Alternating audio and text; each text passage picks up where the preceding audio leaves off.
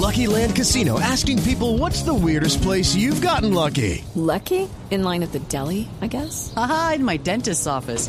More than once, actually. Do I have to say? Yes, you do. In the car before my kids' PTA meeting. Really? Yes. Excuse me, what's the weirdest place you've gotten lucky? I never win and tell. Well, there you have it. You can get lucky anywhere playing at LuckyLandSlots.com. Play for free right now. Are you feeling lucky? No purchase necessary. Void where prohibited by law. 18 plus. Terms and conditions apply. See website for details. Felipe Zuleta es periodista.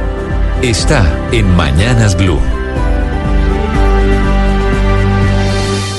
6 y 15 minutos de la mañana. Y precisamente mientras eh, los estudiantes estaban ayer eh, protestando, el eh, Senado y la Cámara de Representantes aprobaron el proyecto de presupuesto general de la Nación para el año 2019. Por supuesto, estamos hablando de un monto de 258.9 billones de pesos.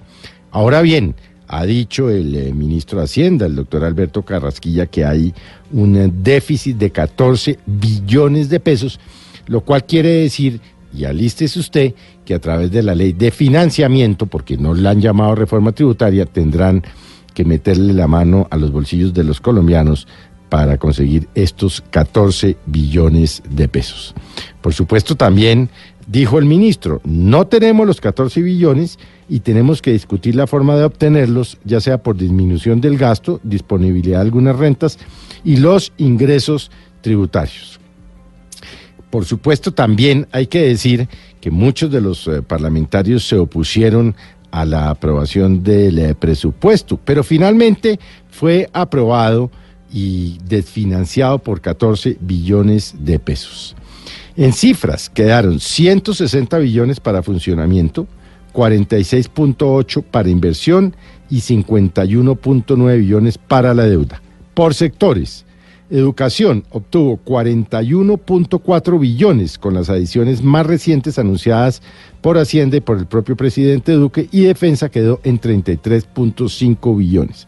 Vamos a ver qué dicen los estudiantes, porque ciertamente 46.8 billones en, eh, en, educación es una eh, 41.4 billones en educación. Realmente es una cifra que no tiene antecedentes en ningún presupuesto aprobado hasta ahora en la historia reciente del país.